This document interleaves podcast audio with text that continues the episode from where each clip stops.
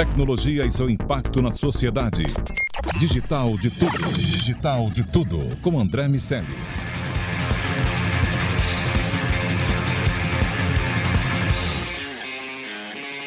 Salve, salve habitantes da sociedade digital, sejam muito bem-vindos. Eu sou André Miceli e esse é o Digital de Tudo, podcast sobre o C-Level e a tecnologia. Só aqui na Jovem Pan. Nosso convidado de hoje é Principal Director de Cyber Defense para a América Latina na Accenture. Marcos Bispo, seja muito bem-vindo ao DDT.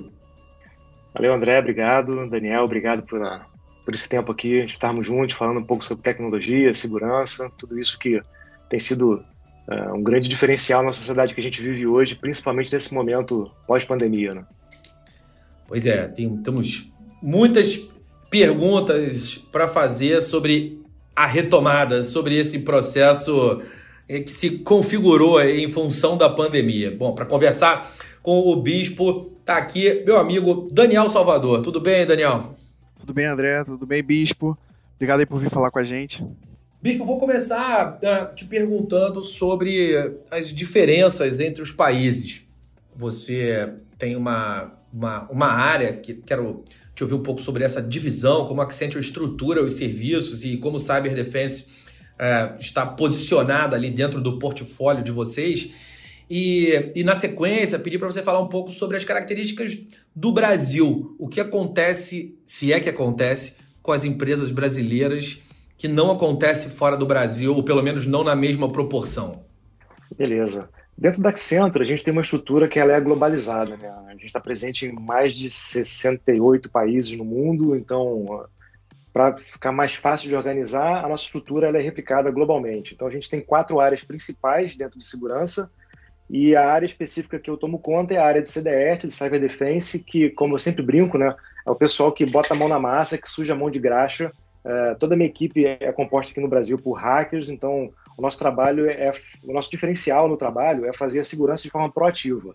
O nosso pensamento é como é que um hacker atacaria esse ambiente para que eu possa defendê-lo a partir desse ponto de vista.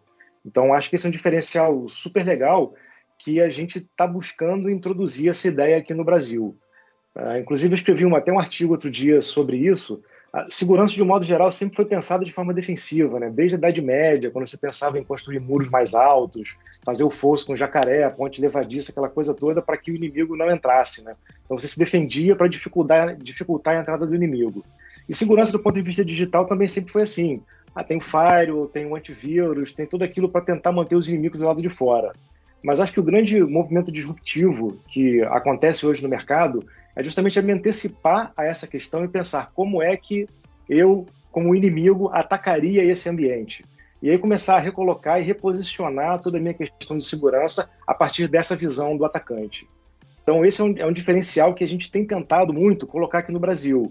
E, obviamente, a gente tem aqui algumas questões é, delicadas e culturais no Brasil, onde segurança acabou ficando um pouco para trás nos orçamentos das empresas, e você tem talvez grandes corporações, grandes bancos principalmente, que têm um, uma linha de defesa um pouco mais forte, mas quando você passa para outros segmentos, você encontra ainda é, muita gente pensando do ponto de vista defensivo. Empre é, defensivo. Empresas que acabaram crescendo de forma não orgânica e que você vai comprando uma, duas, três, quatro, dez empresas em um ano e você tem que juntar isso tudo num ambiente de, de computação, e isso é muito complicado, isso é muito delicado. Cada uma vem com suas particularidades, com suas complicações, você herda aquilo tudo e tem que botar em produção de maneira muito rápida.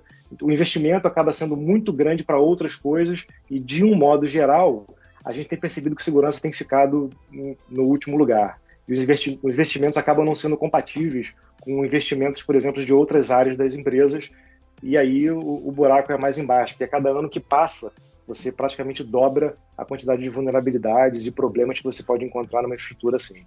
Não, realmente, você falando aqui me faz pensar nas empresas ou no que a gente vê acontecendo no mercado, de que parece que é como é tipo um seguro de vida, né, que a pessoa não prioriza enquanto está tudo bem e dá muito valor quando, quando dá errado, né?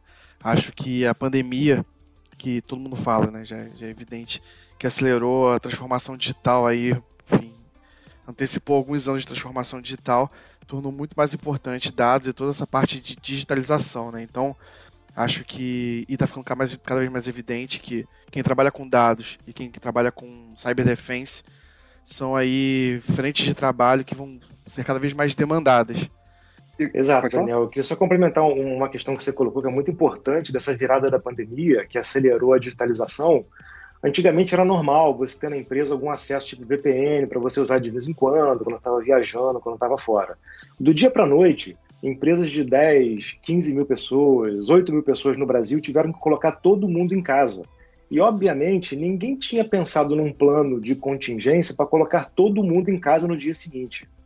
Na verdade, sim, dentro da Accenture, a Accenture tinha pensado nisso, tá? Há alguns anos, quando teve alguma dessas epidemias no mundo, a Accenture preparou um plano para, se precisasse, colocar todo mundo em casa. Mas aqui é um pouco mais fácil, porque nós somos consultoria, a gente já está trabalhando mesmo na rua quase todos os dias, né, em clientes e tal. Agora, as empresas tiveram esse desafio de virar a chave do dia para a noite, colocar todo mundo em casa. Então, você pensa, você pensa em pessoas de tecnologia, talvez seja mais fácil, mas você tem pessoas de outros níveis dentro das empresas que às vezes não tinham em casa um computador, usavam algum desktop da empresa. Então você tem a logística de levar desktops, de fornecer computadores novos. Tudo isso as empresas fizeram em uma semana, quando começou a pandemia aqui no Brasil e no mundo. E aí, ao mesmo tempo, a gente acompanhou, por exemplo, quando o Zoom se popularizou logo no começo da, da, da pandemia como ferramenta para fazer reunião e etc. Foram registrados mais de 300 mil domínios com o nome Zoom no meio para poder fazer algum tipo de fraude, algum tipo de ataque baseado nisso. Então, assim, você exponencializou as fragilidades da empresa e exponencializou a, a superfície de ataque. Então, foi é, é um cenário bem, bem complicado. É, não, realmente, isso está cada vez mais evidente né, para todo mundo. E, enfim, acho que, acho que a gente não vai voltar atrás, né? acho que vai ficar mais importante o, a, a sua profissão e a sua área de atuação. E aí a minha pergunta é um pouco sobre como é que foi a, a, a sua carreira até pegar essa direção de cyber defense. Eu vi que você começou com tecnologia, mas por, quando, quando você selecionou essa área? Ah, cara, quando eu comecei a faculdade, lá em, na década de 90, eu já comecei a me interessar pela área de segurança, me interessar por essa parte de, de hacker, de ataque cibernético que era naquela época ainda numa outra dimensão, talvez movido por alguns filmes, tipo, sei lá, jogos de guerra, filmes famosos assim que tiveram alguma influência nessa questão de, de lidar com sistemas, né? Mas como era uma área que era muito inglória, porque assim, ela era focada muito em infraestrutura e você tinha o que fazer. Você coloca um firewall, dois firewalls, coloca um antivírus, atualiza o antivírus, está tudo seguro. Basicamente era assim que se pensava. Eu acabei não, não caindo direto para essa área, embora sempre tenha estudado isso ao longo da minha carreira. E aí trabalhei com, é, no começo muito com suporte, com infraestrutura também, depois passei a parte de desenvolvimento e com o boom da internet, alguns anos depois, eu passei a, a trabalhar especificamente focado em desenvolvimento e implementações para web. Aí, aí comecei a, a desvendar esse outro mundo né, de web, mas logo de cara eu já entendi que em algum momento da minha carreira eu queria fazer a transição para essa área mais executiva, mais na época de gerenciamento de projetos, etc. Então fui cavando cada vez mais é, liderar times técnicos para poder chegar nessa questão de, de, de, de gestão mesmo, né? nessa área de gestão mesmo. E, e, com o tempo isso foi me conduzindo a participar de alguns projetos, de algumas uh, em algumas áreas muito específicas, como assim alguns sistemas de de, de guerra eletrônica, sistemas para forças armadas, acabei caindo nesse meio militar, não foi um caminho muito planejado, mas acabei entrando nisso, e ali tive que começar a lidar já com um pouco de, de segurança num nível um pouco mais alto, né? Porque, obviamente, você tem alguns padrões, alguns estándares que você tem que obedecer mundialmente para trabalhar em alguns desses sistemas. E aí comecei de novo a tocar na área de segurança. E de 2015 15 para cá, comecei a focar minha carreira especificamente na área de cyber defense, uma vez que a área mesmo começou a crescer muito, a ter muita demanda, e a gente começou a perceber aqui no Brasil um celeiro para fazer coisas muito boas nessa, nessas frentes. Né?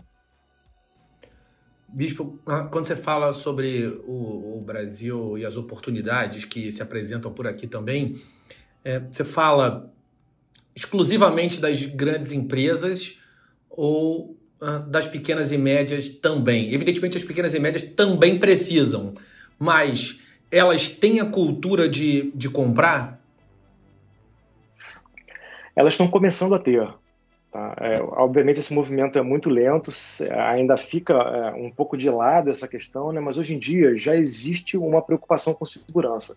Principalmente agora que a, a LGPD começou a valer aqui no Brasil, né, com, com proteção de dados, as pessoas, de um modo geral, têm minimamente uma preocupação de que se os dados vazarem vai ter uma multa para a empresa. Por outro lado, depois que começou a pandemia, principalmente, o número de ataques cibernéticos aumentou exponencialmente. A gente começa a ver todo dia notícia no jornal, e, quando eu falo jornal, mídia comum mesmo, não só em, em, em mídias especializadas de tecnologia, mas saindo em jornais de grande circulação, notícia de ataque, de hacker, etc. E aí todo mundo começa a ter pelo menos aquela pulga atrás da orelha e de saber que tem que se importar com isso, de alguma forma. É, acho que a gente viu grandes marcas, né? Marcas renomadas e que, enfim, continuam tendo um excelente valor de mercado, é, sofrendo com esses ataques aí nos últimos nos últimos nos últimos meses. E eu queria ver, saber um pouco de você, cara. O que, que você visualiza, visualiza no que diz respeito à maturidade da segurança digital nos próximos anos? Bom, como isso tem sido notícia na mídia, né, como tem muita coisa acontecido no mercado de um modo geral, né, na área de segurança, eu entendo que a tendência é que haja um crescimento da importância dessa disciplina nas empresas, justamente porque as pessoas estão vendo uh, o, o, potencial e o risco que isso traz. Né? Uh, talvez antigamente isso ficasse muito confinado na, na, dark web, ainda era muito misterioso como é que eu faço para acessar isso, como é que eu vou lá, o que, que tem lá. Mas hoje em dia essas coisas já estão caindo um pouco mais no, no, no dia a dia das pessoas, pelo menos as pessoas sabem o que, que é. Então eu vejo uma tendência muito forte de que as pessoas, de que as empresas passem a investir em segurança. Mesmo as pessoas comuns hoje já têm um discurso diferente do que tinham há 4, 5 anos, por exemplo. Eu converso com muita gente sobre segurança, pessoas que são de outras áreas, é, que trabalham com outras coisas, que não com tecnologia, e eu vi que antigamente, ah, qual o problema? Eu publico isso na rede social, não tem problema nenhum, a minha vida é pública, eu não tenho nenhum segredo no meu telefone para colocar senha no telefone. E você começa a ver golpes surgindo em, em aplicativo de, de, mídia social, etc. E as pessoas começando a se preocupar em colocar um duplo fator de autenticação, a entender que tem um passo a mais para fazer ali, a ter uma senha que não seja simplesmente seu aniversário, porque isso já está muito batido. Então, eu vejo que a tendência é que isso se torne cada vez mais relevante cada vez mais importante. As empresas hoje médias e até o começo das grandes empresas têm um desafio hoje muito grande, que é você passou dois anos fazendo investimentos baixos em segurança. Você hoje tem um gap muito grande. É difícil saber como começar a fazer a, a, a segurança da sua empresa hoje, por causa desse gap. E mas, mas precisa ser feito. Então, assim, são pequenas iniciativas. Ainda tem muita gente hoje com o pensamento de que vou comprar ferramenta, vou colocar mais um firewall, vai ter uma bala de prata que vai resolver o meu problema. Mas, de um modo geral, as pessoas estão mudando esse mindset e aqui na Accenture eu tenho acesso a, a muitas empresas. De um modo geral, nas últimas semanas, posso falar disso com toda segurança, nas últimas semanas, nas últimas seis, sete semanas, diversas empresas têm procurado a gente com esse problema. Olha, eu não sei por onde começar. Eu não sei o que é mais importante eu fazer nesse momento. Me ajuda aqui a direcionar o, o, o trabalho? E, na minha opinião, essa é uma visão uh, bem acertada, porque a Accenture, por exemplo, né, como fornecedora, eu falei que no começo a gente tem uma estrutura globalizada, então eu tenho especialistas no mundo inteiro, são mais de 8.500 profissionais focados em segurança. Gente que vem de grandes corporações, gente que vem de muitos anos de estrada trabalhando com isso. Então, a gente tem uma bagagem muito grande para ajudar a endereçar risco a partir de agora. E o grande desafio tem sido o seguinte: o que eu sempre coloco para CEOs ou para CIOs é o seguinte: você hoje na sua empresa, e falando em números hipotéticos aqui, você tem um risco de mais de 80% de ter um ataque cibernético que vai te causar um prejuízo de mais de 20 milhões de reais. Isso é um número real, é uma realidade do Brasil. O nosso objetivo, quando a gente entra ali, faz uma análise de maturidade, traça um roadmap de segurança para melhorar as coisas, é dizer o seguinte: olha, daqui a X tempo, quando você implementar esse roadmap, eu vou reduzir o seu risco de 80% para 30% de sofrer um ataque cibernético que tem um prejuízo não mais de 20 milhões de reais, mas de 4 milhões de reais. E aí a gente começa a mensurar, a trazer isso para a realidade da empresa, e aí sim a gente tem oportunidade de, de, de um crescimento significativo.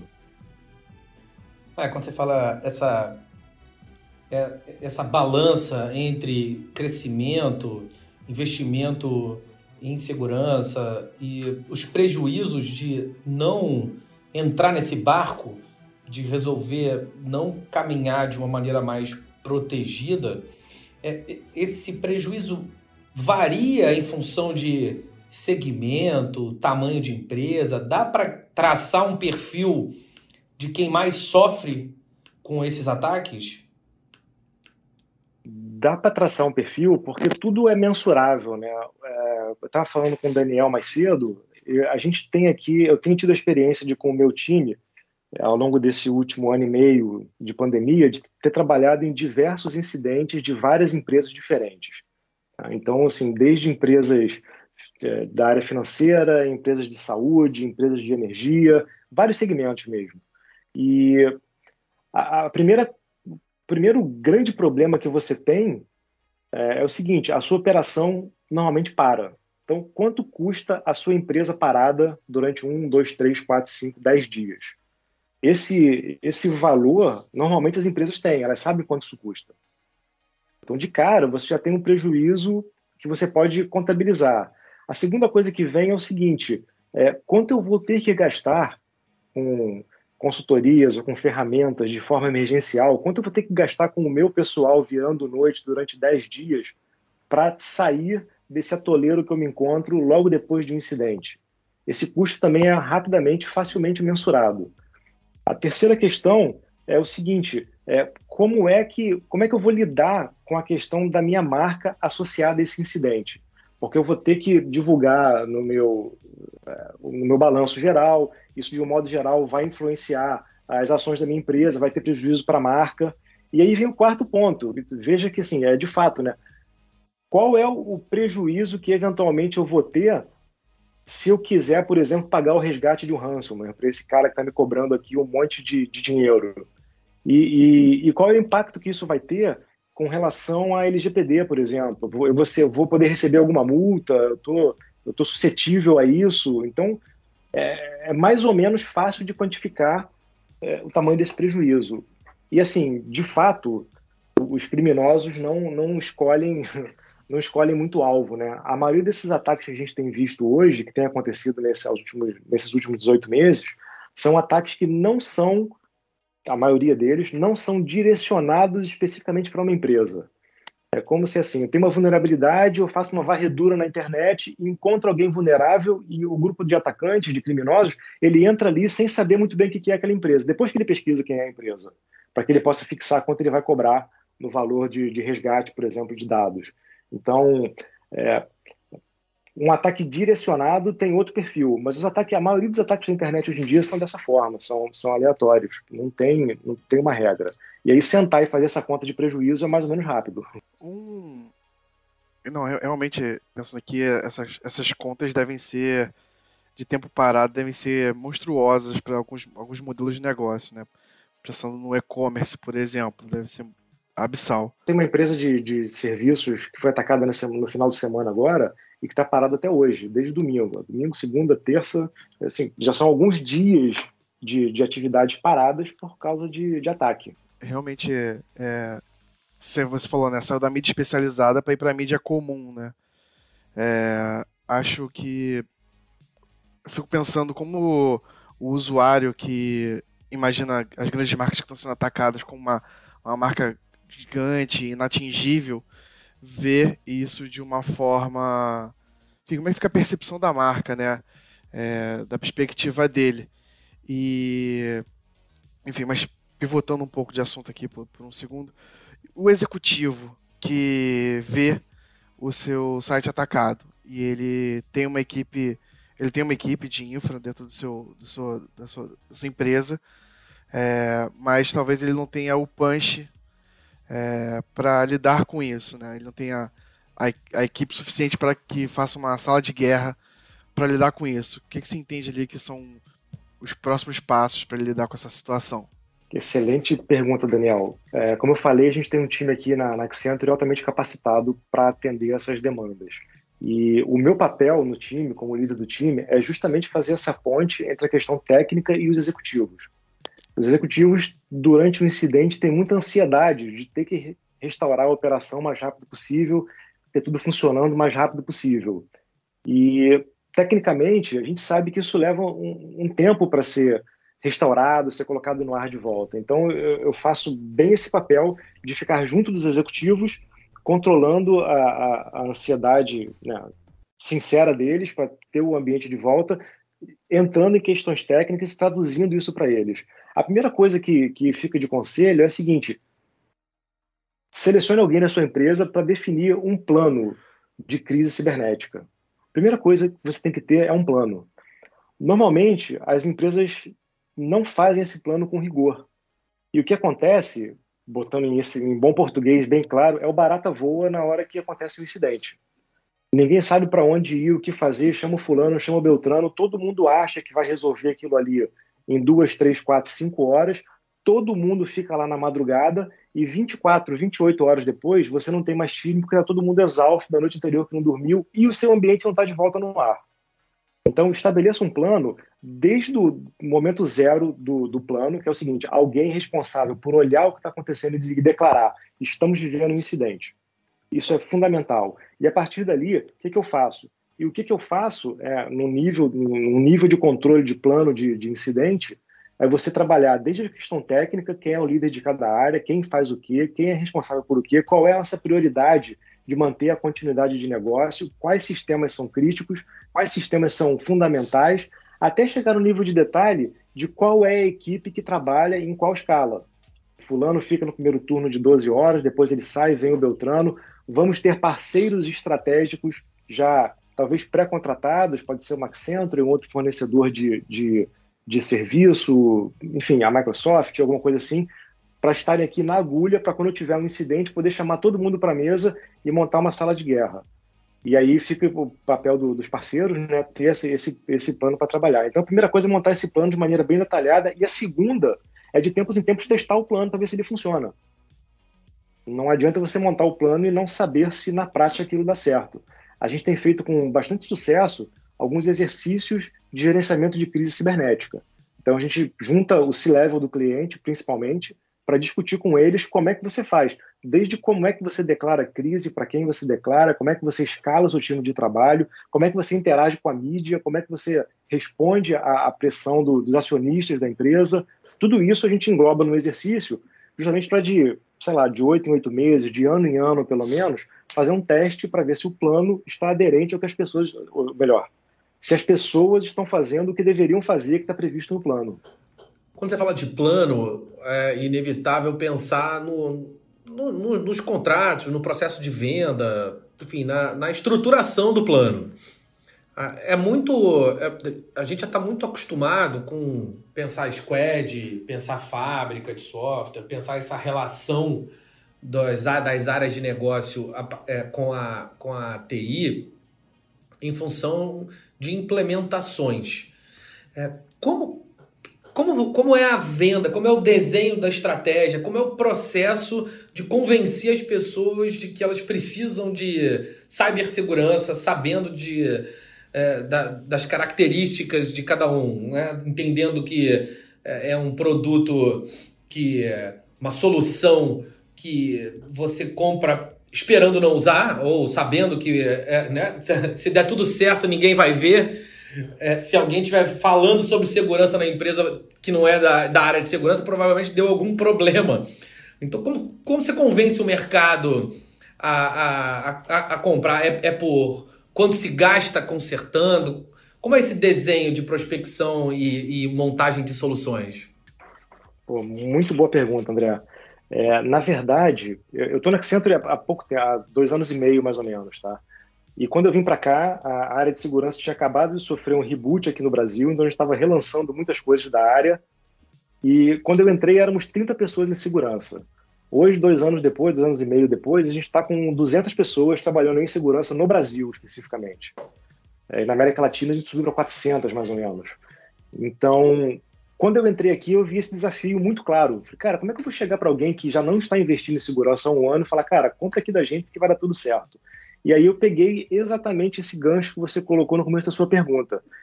A gente desenvolveu aqui dentro uma metodologia de trabalho baseado em squads, baseado na metodologia ágil para segurança. Porque aí fica mais fácil de eu abordar o cliente. Eu digo para ele, falo, falo o seguinte, olha, você tem um problema de segurança aí, você sabe que tem, eu sei que você tem. Então, ao invés de eu sentar aqui e desenhar um projeto mega gigantesco para te falar um monte de coisa, cara, faz o seguinte, contrata duas sprints da gente, um mês de trabalho mais ou menos, e a gente vai entrar aí e te mostrar o seu panorama. Porque esse investimento eles conseguem fazer e justificar.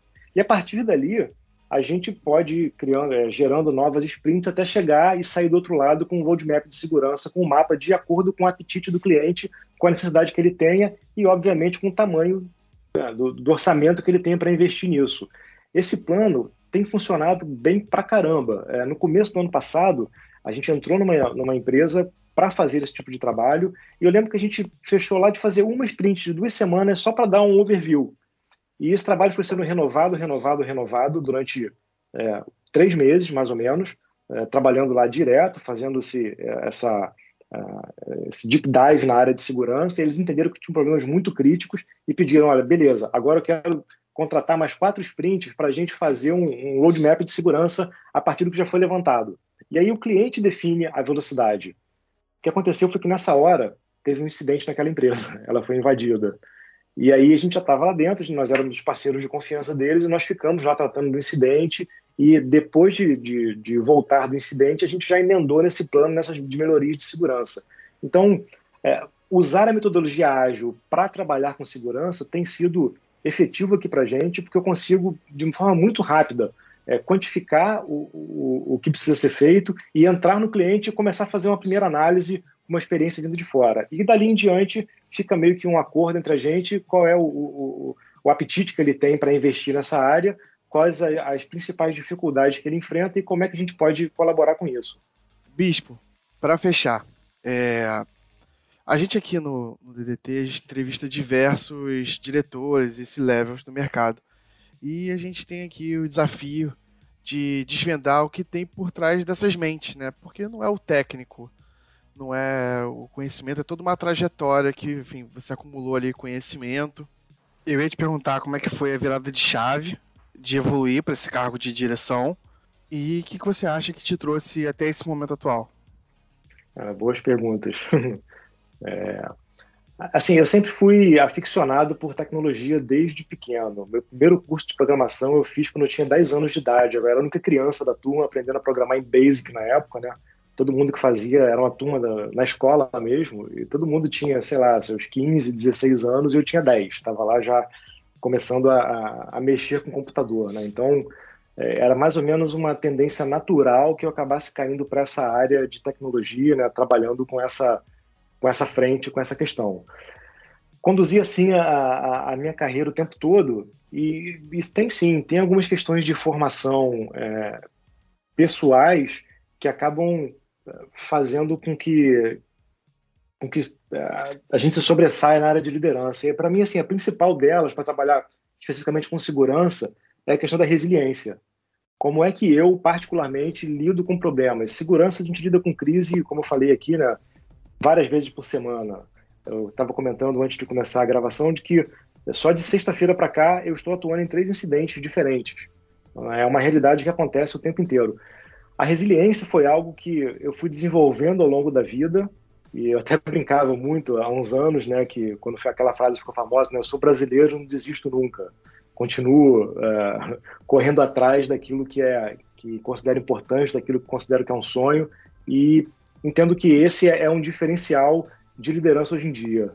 A segunda questão, talvez um pouco menos óbvia, está se tornando mais óbvia agora nesse tempo de pandemia, é a questão de estar preocupado é, com as pessoas por trás dos crachás, né? Eu, no meu time hoje, a gente, é, especificamente em Cyber Defense, aqui no Brasil, é, temos em torno de 30 pessoas. E a, a, preocupação que eu tenho de semanalmente estar envolvido com essas pessoas, fazendo reuniões, conhecendo as, as vidas dessas pessoas, porque essa, essa integração, para mim, é o que faz a grande diferença quando a gente tem os grandes desafios de vir à noite, de trabalhar, etc. Ou seja, a gente está focado não só no número que a empresa tem que fazer, está focado não só na capacidade técnica do time, mas especificamente como é que são as pessoas que estão trabalhando comigo. Por exemplo, com a minha equipe, eu faço todo mês, assim, com cada um da equipe, uma reunião de 15 minutos onde é proibido falar de trabalho. É aquele velho cafezinho que a gente tinha antigamente no escritório e que hoje está tá proibido de fazer né, por causa da, da pandemia. Então a gente se encontra, abre câmera, um falando com o outro, faço reuniões mensais com o time, onde tem atividade de integração, abre câmera, faz happy hour virtual, para as pessoas estarem se sentindo mais próximas e parte do todo. Eu tenho gente da minha equipe que eu não conheço pessoalmente, porque eu contratei na época da pandemia, eu nunca estive com elas. A gente só se conhece por vídeo. E, e essa proximidade, para mim, é, é uma grande chave que nós de tecnologia precisamos virar agora nesse, nesse novo normal, nesse novo momento que a gente está vivendo. É, a tecnologia vai ser um viabilizador de relacionamentos corporativos em geral, entre cliente e fornecedor, entre pessoas dos, dos mesmos times, construir esses laços de segurança e confiança é, a partir da colaboração que é viabilizada pela tecnologia é determinante, em última instância, para a própria performance, para o desempenho. Faz, faz todo sentido realmente. E isso precisa ser construído de maneira segura. Por isso que Cyber Defense está na agenda de todo mundo. Bom, você que nos ouve, não deixe de baixar o Panflix e ficar ligado em todo o conteúdo de tecnologia aqui da Pan. Sociedade Digital, Tech News e muito mais estão lá para você ver e ouvir a hora que quiser. Meus amigos, semana que vem tem mais digital de tudo. Marcos Bispo, que é Principal Director de Cyber Defense para América Latina na Accenture. Obrigado pela tua presença e pela nossa conversa. Valeu, André. Eu agradeço a oportunidade. Qualquer coisa, à tua disposição aí. Daniel, obrigado também pelo convite. Um prazer estar aqui. Obrigado por vocês que estão ouvindo esse podcast aí. Foi um momento, é sempre um momento muito bom falar sobre segurança. É isso. Meu amigo Daniel Salvador, até o próximo DDT. Um abraço, André. Um abraço, Bispo. Legal. Bom, fica ligado aqui, por aqui e se mantenha por dentro das carreiras, estratégias e dicas dos maiores executivos do Brasil. Um abraço para todo mundo. Tchau, tchau. Tecnologia e seu impacto na sociedade. Digital de tudo. Digital de tudo. Com André Miscelli.